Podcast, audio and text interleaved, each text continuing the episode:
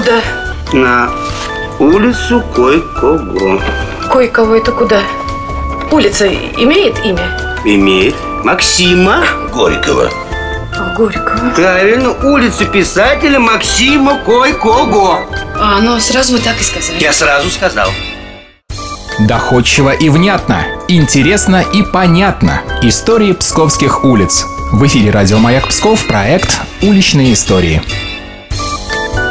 На календаре понедельник, а это значит, что сегодня мы вновь идем гулять по Пскову. В эфире проект «Уличные истории» я Мария Саханенок.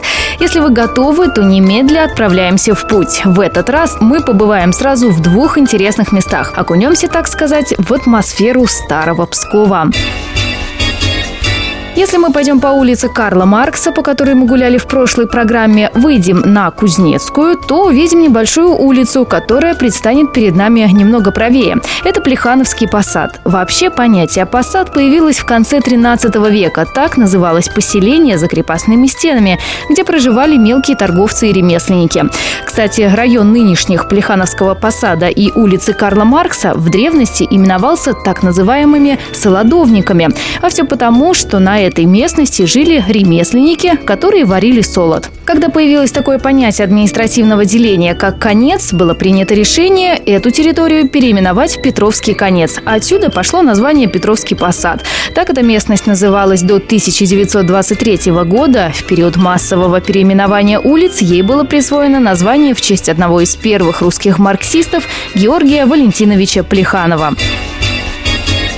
Одна из главных достопримечательностей этой улицы – это памятник архитектуры 17 века Варвинская церковь. Единственный сохранившийся до наших дней культурный объект деревянного зодчества Пскова. Что еще можно увидеть на Плехановском посаде, расскажет профессор Анатолий Филимонов. И еще интересен этот уголок тем, что это уголок от старого Пскова, потому что в годы Великой Отечественной войны он мало пострадал. И вот эта застройка, деревянные домики, она вот сохранилась, как уголок от старого дореволюционного Пскова. А если мы немного пройдем к реке Пскове, то на противоположной стороне увидим Красногорскую набережную. Такое название она получила по решению горосполкома при проведении перепланировки в 1955 году. Красногорской именуется улица, которая располагается вблизи набережной. Так как Псков в древности со всех сторон был окружен слободами, первое название нынешней улицы Красногорской – Царь Константиновская Слобода.